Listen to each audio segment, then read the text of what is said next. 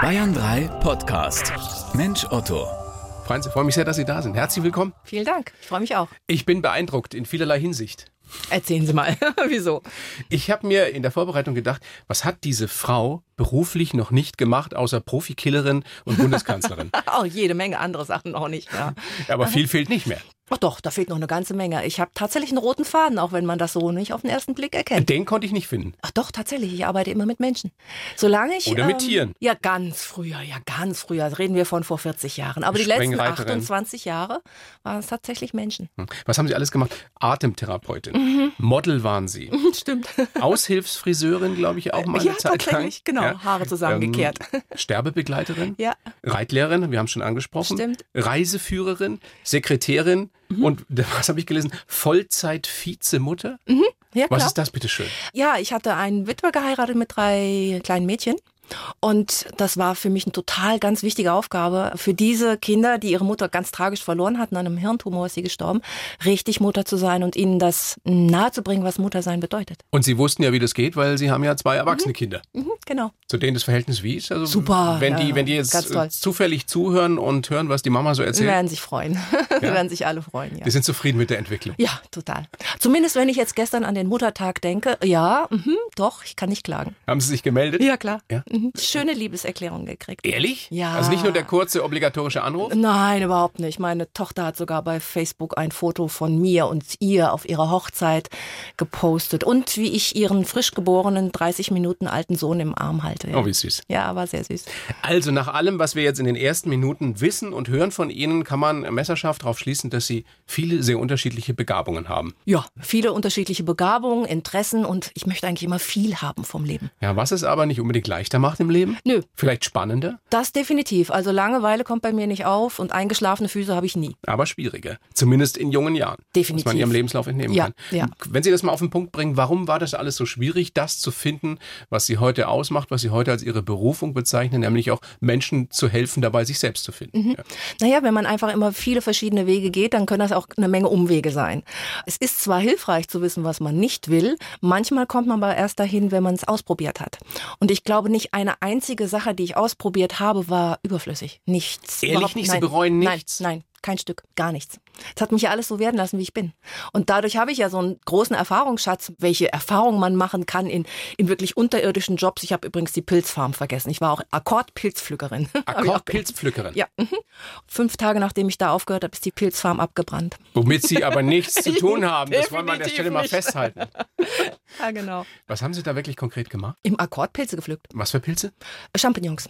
Champignons in riesigen Lagern und ach, es war unterirdisch. Warum haben Sie sowas gemacht? Um Geld zu Mussten verdienen. Sie? Wurden Sie gezwungen? Nein, nein, Geld zu verdienen. Ich musste einfach Geld verdienen, wie viele Menschen das einfach müssen, um ihren Lebensunterhalt zu haben. Und manchmal hat man nicht die Situation, dass man in der selbstständigen Arbeit, gerade am Anfang, ne, am Anfang seinen Lebensunterhalt fristen kann damit. Man muss irgendwie erstmal alles aufbauen. Und so habe ich das gemacht. Warum ist es für viele von uns, für die allermeisten so schwierig, diese eine Leidenschaft zu finden, die uns ausmacht oder diese Berufung? Und warum schaffen es tatsächlich nur wenige? Ja, viele Menschen wissen einfach noch mal gar nicht, was sie ausmacht. Persönlich. Sie haben also noch nicht genügend Selbstreflexion gehabt, dass sie wissen, das sind meine Stärken, das sind meine Schwächen, da fängt mein Herz an zu schlagen und ich habe Freude dabei. Sondern sie sind so in einen normalen Alltagstrott geraten. Und wer wirklich seine Berufung und seine Sehnsucht finden will, der muss ein Stück zur Seite gehen aus dem Alltagstrott und mal sich beobachten wie von außen, um herauszufinden, was ist denn das, was wirklich meine Seele schlagen lässt. Ist das die entscheidende Frage, die wir uns alle stellen sollten, irgendwann mal im Leben? Ja, klar. Besser früher als später?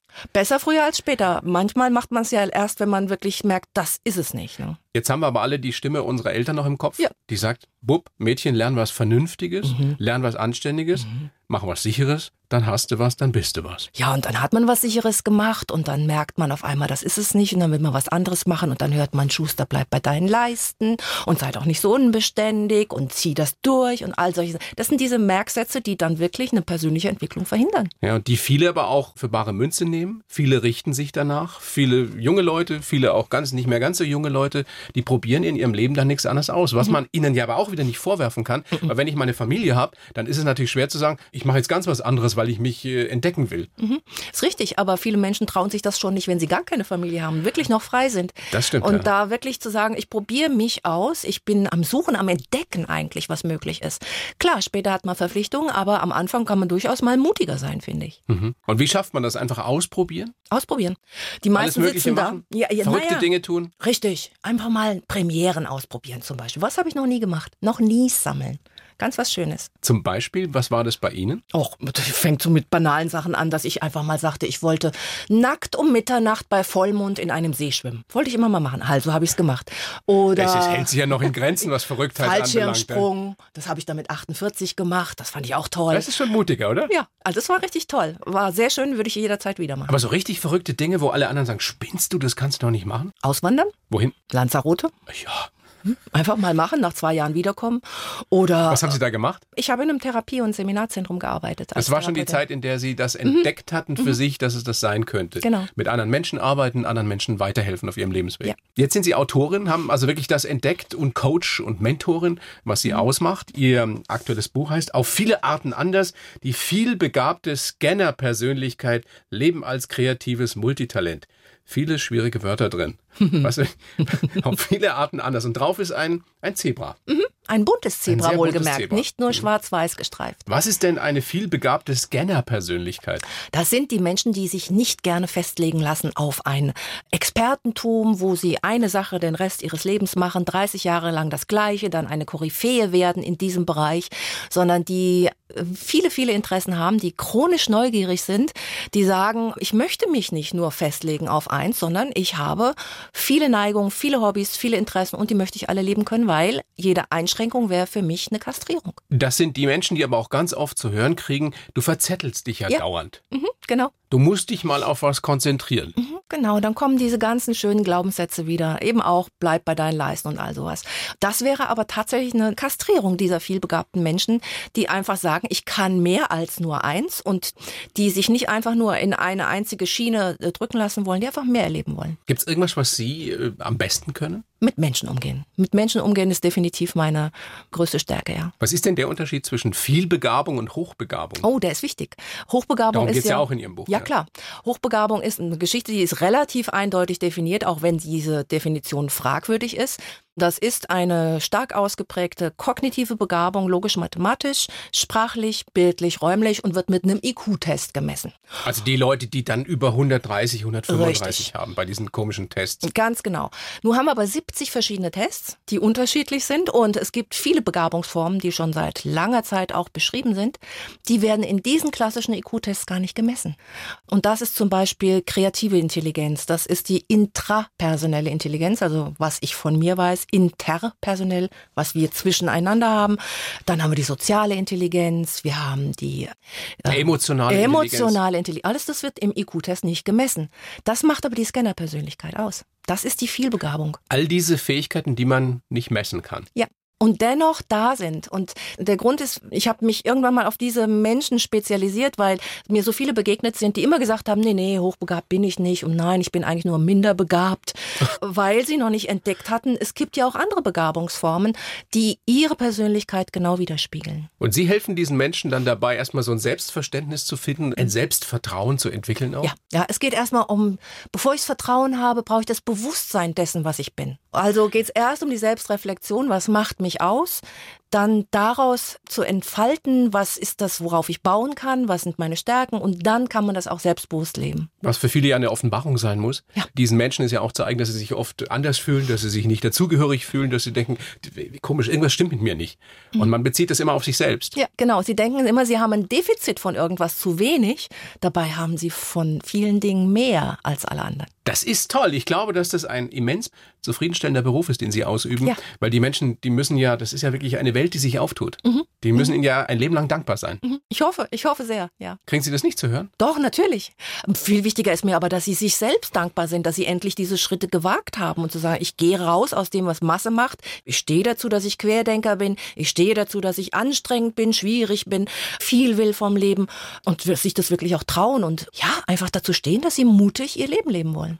Mhm. Wie geht das zusammen mit dem Begriff hochsensibel? Ist ja noch wieder so einer, den ich jetzt mal in den Ring schmeißen möchte.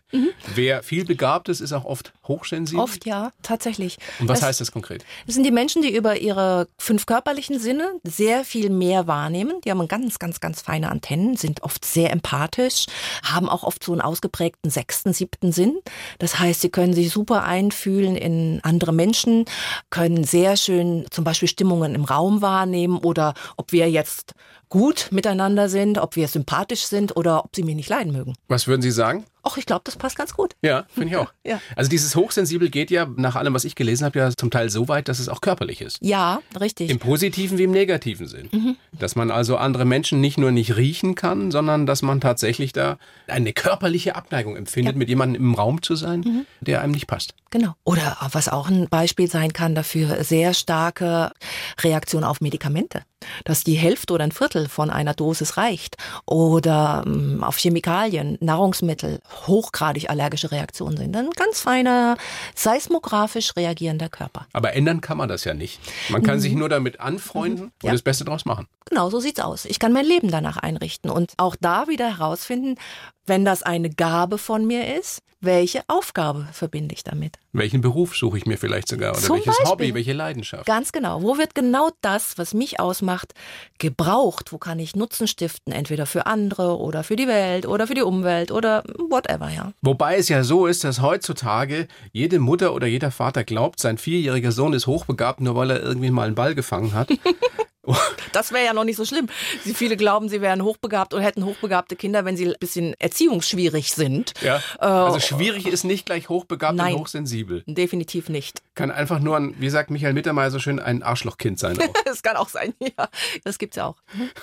Aber woran erkenne ich das? Gibt es da Tests, die man wirklich machen kann, Mhm. um zu erkennen, ob man hochsensibel oder gar viel begabt ist? Es gibt äh, jetzt nicht die Tests, wo man etwas messen kann wie Wiegen und äh, mit einem Zentimetermaß, aber es gibt Merkmale, die schon sehr deutliche Hinweise liefern, ob man zu dieser Personengruppe gehört. Und So wie, merkt man. wie schwierig, wie einfach sind diese Tests? Das sind Ja-Nein-Tests und das sind skalierende Tests mit, wenn Ja, Nein, wie zum Beispiel in, hier in meinem Buch, dann gibt es die Abstufung. Erkenne dein Potenzial. Genau. Ein Selbsttest. Genau. Einfach machen. Das sind 34 Fragen, wo man dann herausfinden kann, ähm, gehöre ich sehr wahrscheinlich dazu oder nicht. Haben Sie den Test gemacht? Nein, ich habe ihn noch nicht gemacht. Schade. Ah ja, hochbegabt bin ich sowieso nicht.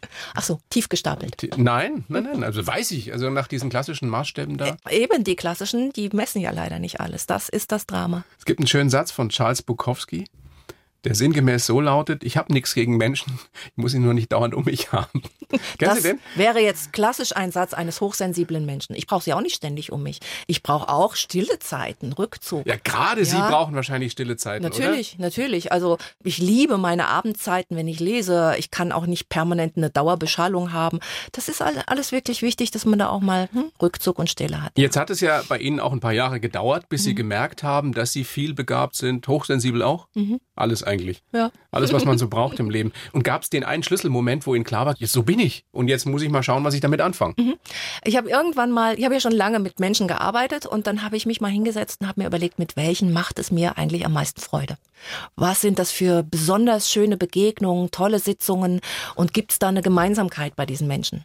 Und dann stellte ich fest, das waren eben die sehr anspruchsvollen, sehr kritischen, sehr beweglichen, geistig beweglichen Menschen. Die waren besonders begabt. Die als waren schwierig gelten oft. ja, ich weiß, das wird immer so gern gesagt. Natürlich sind sie schwierig, aber für wen? für sich selbst nicht. Naja, auch das gibt's ja. Ja, auch das man kann ja auch gibt's für sich natürlich. selbst schwierig sein, weil man für die anderen schwierig ist und dann Richtig. Mhm. ständig an sich zweifelt und denkt, was ist mit mir los? Naja, der Selbstzweifel ist bei vielen dieser außergewöhnlich bunten Menschen tatsächlich der zweite Vorname. Schwierig ist mein zweiter Vorname. Na, Selbstzweifel ist mein zweiter oder Vorname. Selbstzweifel, Selbstzweifel, ja. schwierig, ja. Weil sie das auch immer gehört haben, oft genug in ihrer Kindheit. Ja, stell dich nicht so an. Wann haben Sie denn erkannt für sich, als Sie das dann wussten, dass es der richtige Weg ist, für Sie anderen Menschen zu helfen? Viele neigen Mhm. ja dann dazu, dass sie sich nur mit sich selbst beschäftigen und, und nicht weiterkommen. Mhm. Ich habe recherchiert, was gibt es für Beratungsmöglichkeiten für diese Menschen. Und damals, wir reden von 2005, da gab es praktisch noch gar nichts. Hochbegabung war schon klar ein Phänomen für Kinder.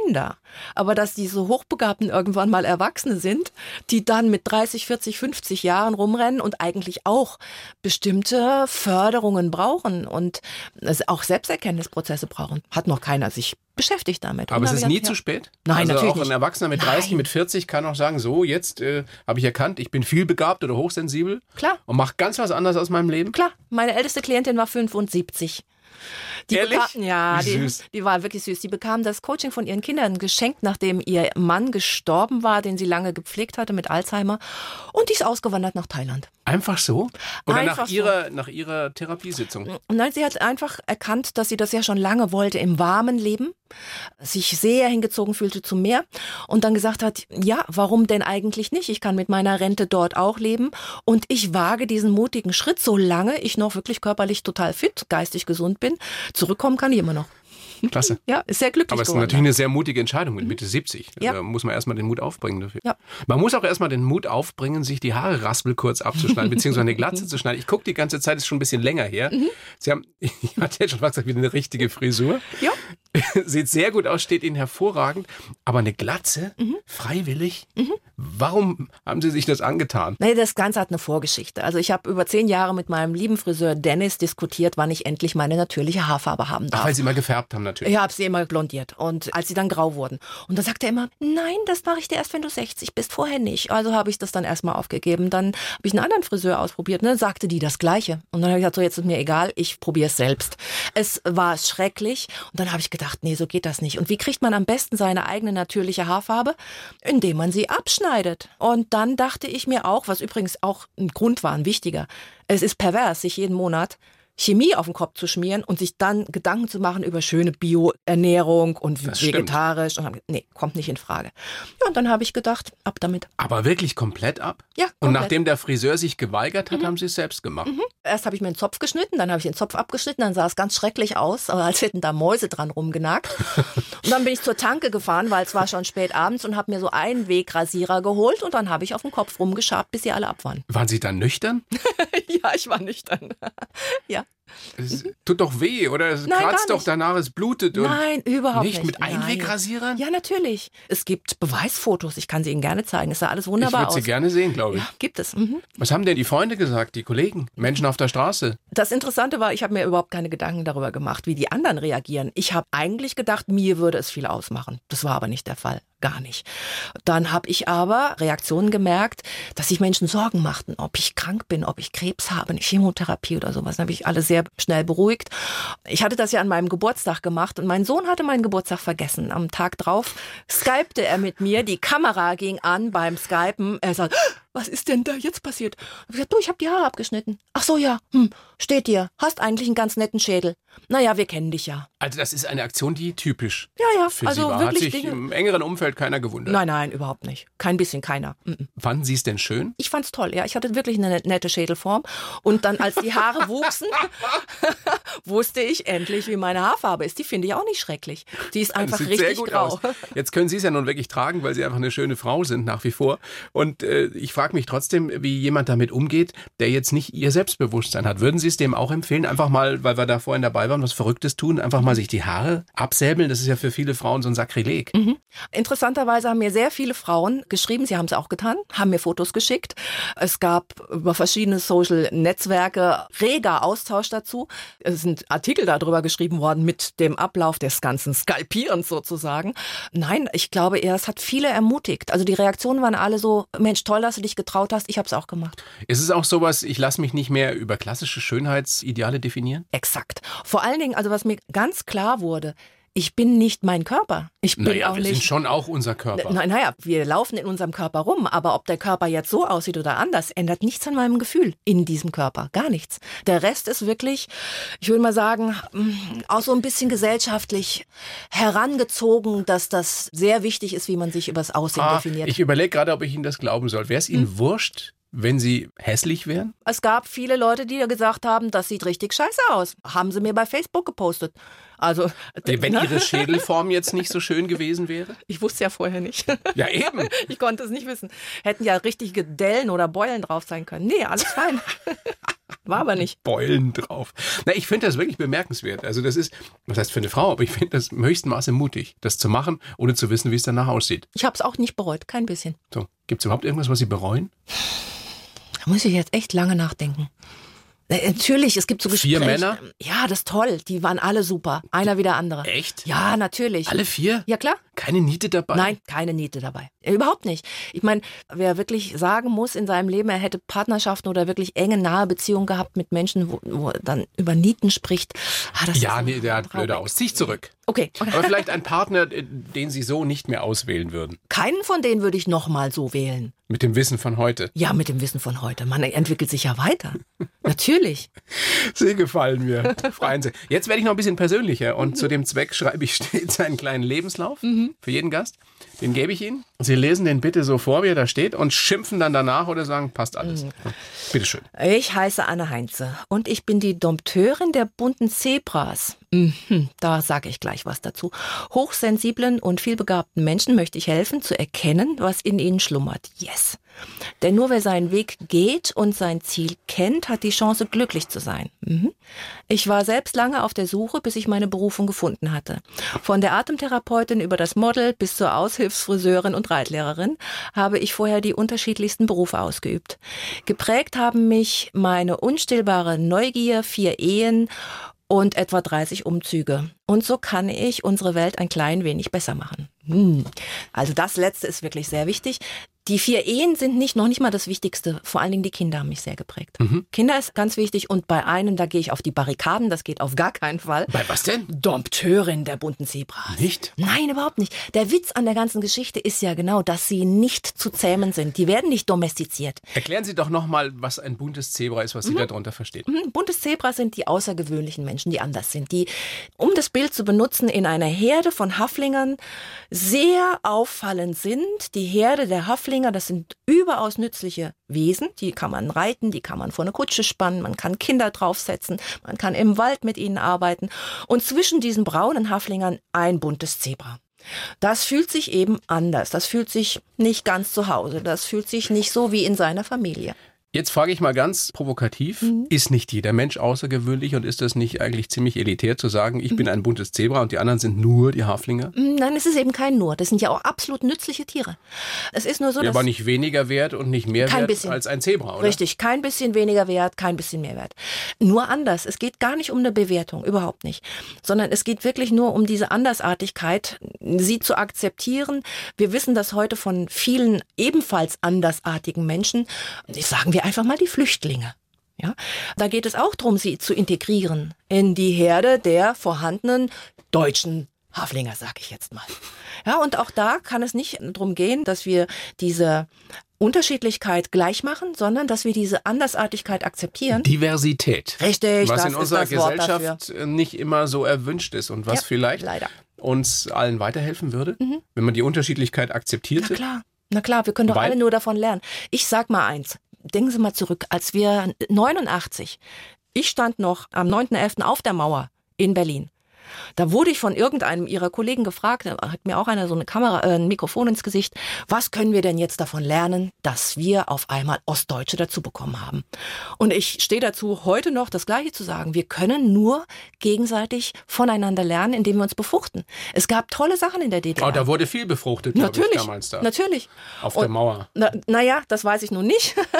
ich weiß nur, Oder dass daneben. wir, dass wir auf jeden Fall diese Andersartigkeit integrieren können. Wir haben es ja auch da gemerkt. Und Mhm. wir haben echt alle was davon. Warum haben so viele Menschen Angst vor Andersartigkeit? Naja, weil sie es nicht kennen. Nur Meine Oma, die ist war so eine westfälische Bäuerin, die hat immer gesagt, was der Bauer nicht kennt, das frisst er nicht. Ich kann das nicht auf westfälisches Platt. Aber, aber das ist schon wirklich so, wenn wir was nicht kennen, dann haben wir erstmal eine Abwehr. Und es ist schon eine Herausforderung, aber wir können die meistern. Also Sie sind auf einem Kreuzzug, na, Kreuzzug ziehe ich auch wieder zurück, auf, auf einem Kampf gegen die Mittelmäßigkeit. Richtig, da stehe ich dazu. Mhm, genau, gegen die Gleichmacherei, gegen weichgespültes Mittelmaß, das ist nicht das. wenn Wahre. sich einer wohlfühlt mit seiner Mittelmäßigkeit, dann was ist ja sagen alles Sie dem? toll. Ja. Dann ist ja, ich bin überhaupt tolerant bei allem, wo man sich wohlfühlt. Ich bin nur nicht tolerant, wenn jemand sich klein machen muss und Downsizing betreibt und sich unterdrückt und dann darunter leidet. Weil er glaubt, er muss dazugehören und er fühlt sich anders und hat Ja. Mhm. einfach noch nicht erkannt, dass er nur vielbegabt, hochsensibel, hochbegabt, was auch immer ist. Genau, genau. So einfach ist das alles. Es ist tatsächlich einfach. Ist es auch so einfach, wie Sie so geworden sind, wie Sie heute sind? nee, natürlich nicht. So eine Selbstentfaltung ist nie einfach. Ne? Sollen wir mal gucken, so anhand von ein paar Daten, wie das Mhm. alles so passiert ist. Sie sind geboren in Gütersloh am 4. Juli 60, in Mainz aufgewachsen. Mhm. Nee, 14. Juli. 14. Sturm Juli? auf die Bastille, bitte, da Hab lege ich ich, doch Wert gesagt. drauf. 14. Juli, ah, hab ich gesagt. dachte 4. Hm? Mhm. Nee, nee, 14. Ich nuschel manchmal. In Mainz aufgewachsen, der Papa beim ZDF, die Mama Verwaltungsangestellte Mhm. bei der Regierung. Klingt erstmal nicht so danach, dass da ein buntes Zebra bei rauskommt. ja, ich weiß. Ja, irgendwie, ich habe auch immer gedacht, ich wäre adoptiert gewesen. Hab das Haben auch- Sie sich so gefühlt? Ja, ja, total. Also ich habe das auch ernsthaft meine Eltern mehrfach gefragt. Und dann haben sie mir wirklich glaubhaft, so halb glaubhaft versichert, dass sie mich nicht adoptiert hätten. Dann habe ich gedacht, sie haben mich im Krankenhaus verwechselt. Das war die nächste Stufe. Dann habe Haben ich Sie ab- wirklich geglaubt? Ja, aber, aber voller Überzeugung. Und dann hat meine Mutter Folgendes gemacht, die war sehr clever. Die hat hier auf meine Hand geguckt und ich habe da so einen großen Leberfleck und hat gesagt, du hast, ich habe den Beweis. Du bist wirklich nicht adoptiert, du bist auch nicht vertauscht, weil ich hatte eine Tante, die den gleichen Fleck auf der Hand hatte. Und dann war ich endlich beruhigt, da war ich so zehn Jahre alt. Das muss aber für die Mutter oder auch für die Eltern ganz komisch gewesen Na klar. Mhm. sein, wenn das kleine Mädchen sagt, du, ich bin nicht von euch. Ich will auch gar nicht dazugehören letztendlich. Äh, interessanterweise hat sie mir viele, viele Jahre später erzählt, dass das glatt gelogen war, dass diese Tante mit dem Leberfleck gar nicht existiert hat. Aber sie konnte mich anders nicht beruhigen. Aber Sie zweifeln bis heute? Nein, überhaupt nicht. Kein bisschen. Wenn man sich so ein bisschen auch mit Physiognomie beschäftigt, dann kann ich sehr schön erkennen, wie die Gesichtszüge meiner Schwestern doch Ähnlichkeit haben mit mir und wo ich mich in meinem Vater oder in meiner Mutter wiederfinden kann. Aber es ging relativ früh los, dass Sie sich anders Mhm. gefühlt haben, dass Sie diese, dieses Gefühl auch hatten von, ich gehöre da nicht so richtig dazu. Wie hat sich das in der Schule geäußert? Ach, die hat mich überhaupt nicht interessiert. Ich habe meine Leistung abgeliefert und ansonsten, was sonst schulische Aktivitäten anging, da bin ich hingegangen. Naja, so, aber Waren Sie gut? ich war so gut, dass ich nie sitzen geblieben bin. Ich bin zu Klassenarbeiten hin und habe dann mein Bestes gegeben und das war's. Ich habe mein Bestes gegeben. Stets bemüht. Ich habe mich stets bemüht, genau. ja. Haben Sie Abi gemacht, Jana? Nee, ich habe auch das wieder. Ich habe ein Jahr davor gesagt, das, ich habe keinen Bock mehr. Ach stimmt, Sie haben ja so früh geheiratet. Richtig, genau. Mit 17. Richtig. Ja, um Gottes Willen. Ja. Meine Tochter wird jetzt zwölf. Naja, dann warten Sie mal ab. Ne? Warte ich noch mal fünf Jahre, ja. Was haben Ihre Eltern gesagt? Ach, ich glaube, die waren sehr erleichtert. Die waren, Bitte? Ja, ja, die waren erleichtert, dass sich jetzt jemand anders um mich kümmern müsste. Ich war ja so renitent, ich war nicht erziehbar, wie sie sagten. Und die hatten es echt schwer mit mir. Ich war wirklich für sie echt anstrengend. Und der Mann, der sie damals geheiratet hat, Der hatte gute Nerven. hat der es auch schwer mit ihnen gehabt dann? Nein, erstmal gar nicht. Ich war sehr angepasst, ich war sehr happy, bis ich wirklich mal wirklich mal auch über mich selber reflektiert habe und über mich und mein, meine Art nachgedacht habe. Da war ich 23. Und ausgelöst war das durch ein Buch von Maxi Wander. Leben wäre eine prima Alternative. Eine sterbende, krebskranke Journalistin schreibt Tagebuch, während sie am Brustkrebs eingeht und ihr Mann veröffentlicht das posthum. Wow, das war für mich wirklich erschütternd, weil mir plötzlich klar war, Leben wäre nicht eine prima Alternative, sondern für mich ist es eine. Und was will ich denn leben? Und dann habe ich angefangen, drüber nachzudenken. Und die erstaunliche Erkenntnis, die beim einen früher, beim anderen später kommt, wir haben nur ein Leben. Völlig klar. Und ähm, es gibt, es gibt ist keine viel zu machen. Generalprobe. Ja. Und wir können nicht ewig lang üben, um dann, oder wie so viele Menschen sagen, wenn ich dann in Rente bin, dann geht's los. Boah, ja, manche erleben die Rente eben gar nicht. Aber was sagen Sie einem, einem Familienvater oder einer, einer Mutter, die äh, drei Kinder hat oder gemeinsam haben sie drei Kinder und müssen beide arbeiten und können einfach nicht sagen, ich mache jetzt mal ein Jahr Sabbatical, wie es so schön heißt, oder ich mache die Weltreise oder irgendwas oder ich mache ganz was anderes.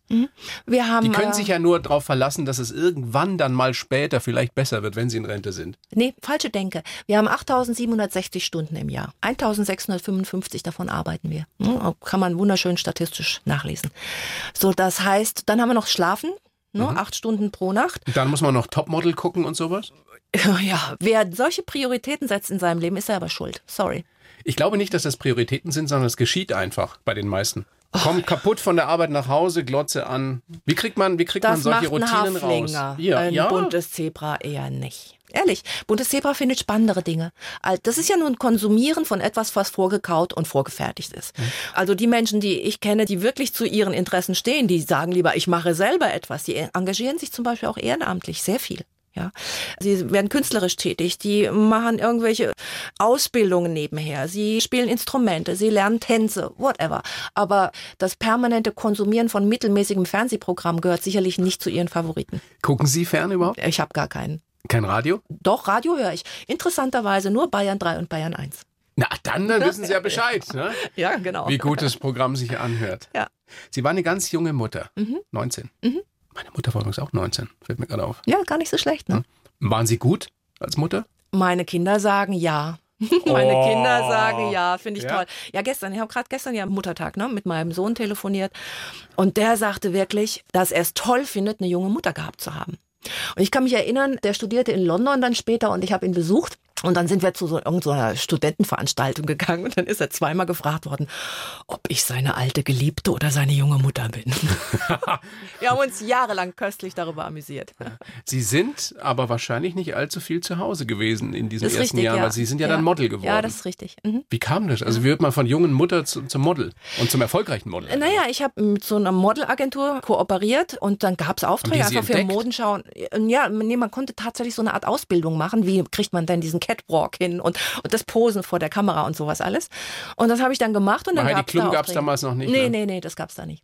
Und dann äh, bin ich auf Messen unterwegs gewesen und habe Fotoshootings gehabt und Modenschauen. Wenig, weil das war am Wochenende, das war oft abends, da konnte ich mich ja nach einrichten und mein Mann war damals zu Hause und hat sich um die Kinder gekümmert. Weil das durfte oder weil das musste? Ja, das war wohl eher ein Müssen. Weil ihr Nein sagen, das ging gar nicht. Also dieses, äh, das darfst Das du nicht, ging ist gar natürlich, nicht. ist natürlich ein Satz, den ich nicht gerne höre. Ja. Bunte Zebras sind auch oft äh, dominante Menschen, oder? Oder zumindest kompromisslose Menschen. Ähm, Ja, äh, das sieht so aus. Sie sind nicht leicht zu überzeugen von etwas, was sie nicht wollen. Da muss man schon sehr, sehr gute Argumente Mhm. haben. Wie waren Sie so als Mitarbeiterin, wenn Sie mal angestellt waren? Oh, Können Sie, können Sie gut mit Autoritäten? Na, also ich war ein einziges Mal angestellt und zwar beim Hessischen Rundfunk. Und zwar ganze sechs Wochen. Und dann habe ich gekündigt wegen Langeweile in der Probezeit. Das Zeugnis dazu gab's noch. Das gibt's noch. Und das war, war eine sehr schöne Geschichte, weil mein damaliger Chef, ich weiß leider nicht mehr, wer er hieß, der fragte mich dann, ob ich eine Zwillingsschwester hätte, die den Job übernehmen will. Das fand ich sehr süß. Bitte? Ja, ja. mhm, Weil er fand meine Arbeit schon gut. Ne, Ach so. äh, Was haben Sie da gemacht? ich habe Seminare und Fortbildungen organisiert. Und ja, es war aber sehr langweilig und dann habe ich gedacht, nee, das machst du nicht mehr. Das klingt jetzt alles so, als hätten Sie zwar sehr viel gemacht in Ihrem Leben, aber wäre vieles auch relativ gut und glatt gelaufen. Das war ja beileibe nicht so. Nee, mm, mm. Sie haben viele, viele Jahre mit, mit Depressionen zu kämpfen. richtig. Gehabt. Eine, eine 20 Jahre lang. Fürchterliche Krankheit. Wie ging das los? Und vor allem, wie haben Mhm. Sie, wie haben Sie es in den Griff gekriegt? das ging eigentlich mit, ja, mit 14 war das schon. Ich hatte wirklich tiefsten Selbstzweifel. Wieder das Wort Selbstzweifel. Ich hatte auch, wie soll man sagen, Weltkummer. Also wenn ich mir die Welt angeschaut habe, habe ich gedacht, wie, wie kann denn das alles nur so sein? Haben ja viele in der Pubertät im Ja, Weltschmerz. Mhm. ausgeprägteren oder weniger ausgeprägten Ja. Maße. ja, das kam mir wirklich wie anfallsweise. Und das zog sich 20 Jahre lang weiter durch mein Leben, wie ein roter Faden. Nicht als wie so eine chronische, f- immer wieder wie eine Grundstimmung, sondern echt anfallsweise. So, das kam so alle halbe Jahr, einmal im Jahr. Und das war etwas, was mir wirklich, wirklich das Leben schwer gemacht hat. Und ich musste mich immer wieder so aus diesem Sumpf rausziehen. Aber ich habe dadurch auch gelernt, welche Kraft ein Mensch entfalten kann, wenn er wirklich will wenn er lernt, irgendwann zu wissen, das sind Tiefen des Lebens und die kommen so sicher wie das Arm in der Kirche, weil das ganze Leben sind Sinuskurven. Und Aber ohne Therapie, ohne einen Arzt kriegt man ja so eine richtige Depression nicht in den Griff. Nee, ist richtig. Ich habe dann tatsächlich auch mal einen Therapeuten aufgesucht, der mir dann, ich glaube, in der dritten oder vierten Sitzung die gleichen Fragen stellte wie in der zweiten und der dritten. Und dann habe ich auch gesagt, der Junge hat es nicht gecheckt und bin dann nicht mehr hin. Und dann ist es tatsächlich so gewesen, dass ich für mich gemerkt habe, ich muss das alleine lösen. Mhm, Und Sie haben das tatsächlich alleine geschafft mhm, genau. und haben das jetzt nicht mehr? Keine Depression? Kein bisschen. Äh, Seit null. wie vielen Jahren? Äh, seit dem 5.5.1994. Das ist dieses ominöse Nahtoderlebnis. Genau, ganz genau. Da, Mhm. Erzählen Sie, was da passiert ist. da habe ich tatsächlich gedacht, so, jetzt reicht's, ich k- werde mein Leben beenden. Ich habe genug davon und ich habe auch genug von diesem Auf und Ab und immer wieder. Also Sie wollten sich wirklich das Tatsächlich, Leben nehmen. jawohl, mhm. ganz ernsthaft. Und es war aber so, dass ich, man kann das gar nicht anders beschreiben, als dieses Tunnelerlebnis, wo man dann das Gefühl hat, man geht nochmal durch alle Stufen seines Lebens durch und zieht einzelne Stationen nochmal und erlebt sie nochmal nach.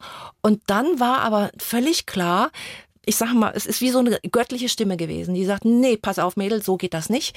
Du kannst hier nicht kneifen, du hast noch eine Aufgabe und jetzt stell, steh gefälligst dazu und nimm die Aufgabe an. Daran erinnern Sie sich, Ich dass erinnere da mich. Glocken. irgendetwas, irgendjemand zu Ihnen, mit Ja. Ihnen gesprochen hat. Ja, man könnte auch sagen, vielleicht war es ein Schutzengel oder, ach Gott, was gibt's da für Bilder dafür? Eine innere Stimme, eine äußere Stimme, Gott, keine Ahnung. Was haben denn die Ärzte gesagt, als Sie wieder aufgewacht sind?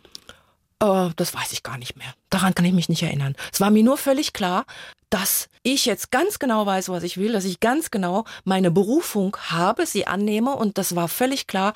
Ich gehe weiter meinen Weg als Menschenbegleiterin und äh, gebe mich dieser Aufgabe hin und zweifle nicht mehr permanent an. Das mir. war von diesem Moment an klar. Weg, Und ja. Sie haben nie wieder Nein, gezweifelt. keine Sekunde mehr. Mm, mm.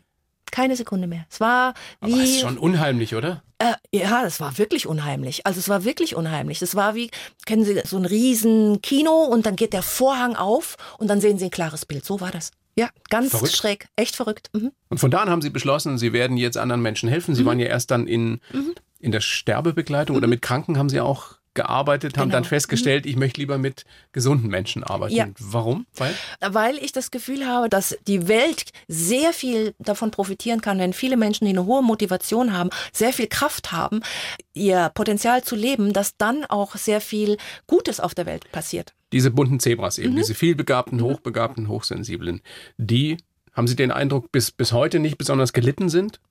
Oder Naja, einfach nicht gut nee. integriert sind? Ja, na klar. Wir haben ja so eine Gleichmachergesellschaft. Und wir haben schon äh, so etwas wie äh, Elite wollen wir nicht, f- kann ich auch verstehen, aber nehmen wir mal einfach ein Konzernsystem, wo die Mitarbeiter zu funktionieren haben. Und jemand, der quer denkt, der unbequem ist, der Fehler im System sieht, der einfach Verbesserungsmöglichkeiten erkennt, der macht sich weder bei seinen Kollegen noch bei seinem Chef beliebt. Aber wie kann man den Unternehmen klar machen, dass sie von solchen Leuten nur profitieren könnten? Aufklärung. Aufklärung auf jeden Fall sagen, Leute, lernt gefälligst eure bunten Zebras zu identifizieren, lernt sie äh, zu erkennen und zwar schon im Bewerbungsverfahren, anhand des Lebenslaufs, spätestens im Bewerbungsgespräch, um dann für die entweder passende Stellen zu schaffen oder sie genau an die richtige Stelle zu setzen, wo diese Fähigkeiten, die sie haben, auch gewollt sind. Weil diese Leute ja auch oft, Sie sagen es, motivierter sind, kreativer sind, Und mehr Mhm. ähm, Energie haben. Ja, und sie können auch begeistern. Die sind oft ähm, charismatisch, können andere Menschen motivieren, ihre Arbeit zu tun, können gut erklären, können ihnen ganz klar ein Vorbild sein. Und das ist natürlich für ein Unternehmen nützlich. Aber sie sind eben oft auch schwierig im Umgang. Sie mögen das mit dem Schwierig, ne? Nein, ich, ich, ich habe das auch schon das ein oder andere Mal gehört, deswegen. Ach so. Ja. Ah ja, ja klar. Aber äh, wie gesagt, schwierig in der Regel für die anderen dann.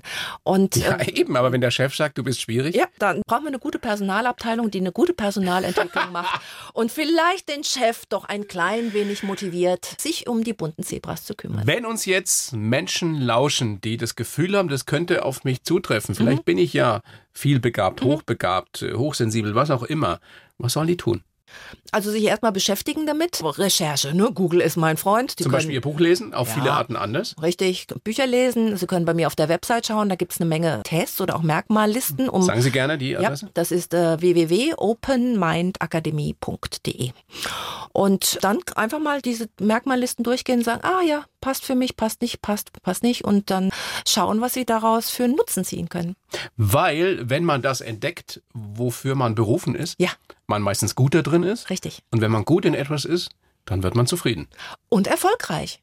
Und auch erfolgreich, das ist ja das Schöne.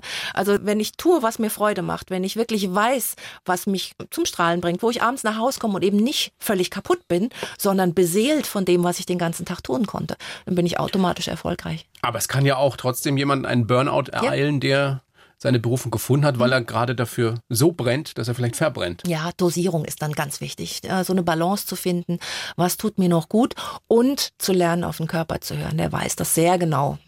Wenn so ein buntes Zebra jetzt einen Partner sucht, Mhm. ist es empfehlenswert, sich ein buntes Zebra zu suchen oder doch lieber einen Haflinger? Geht beides. Geht beides tatsächlich. Also die bunten Zebras, die einen Haflinger haben als Partner, die haben einen Fels in der Brandung, der ist zuverlässig, der ist berechenbar, der ist für sie eine Stütze, der ist auch etwas, was so eine Konstanz ins Leben bringt.